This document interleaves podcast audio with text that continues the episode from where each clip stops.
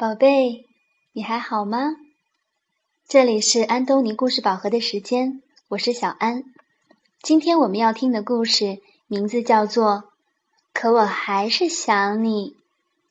好了，我们一起来听故事吧。大兔子和小兔子一起吃饭，小兔子捧着饭碗对大兔子说：“想你。”我不就在你身边吗？大兔子说。可我还是想你。小兔子咂巴咂巴嘴。我每吃一口饭都要想你一遍，所以我的饭又香又甜，哪怕是我最不喜欢的卷心菜。大兔子不说话。只是低着头继续吃饭。大兔子和小兔子一起散步，小兔子一蹦一跳，对大兔子说：“想你，我不就在你身边吗？”大兔子说：“可我还是想你。”小兔子踮起脚尖。我每走一步路都要想你一遍，所以再长的路走起来都轻轻松松，哪怕路上满是泥泞。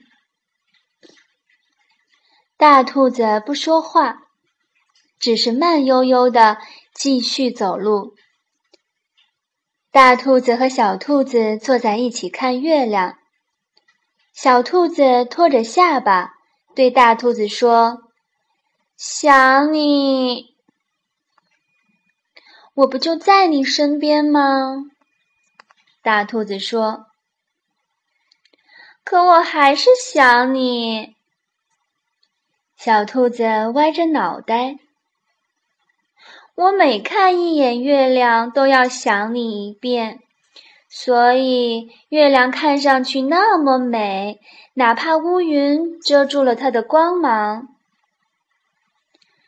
大兔子不说话，只是抬起头继续看月亮。大兔子和小兔子该睡觉了。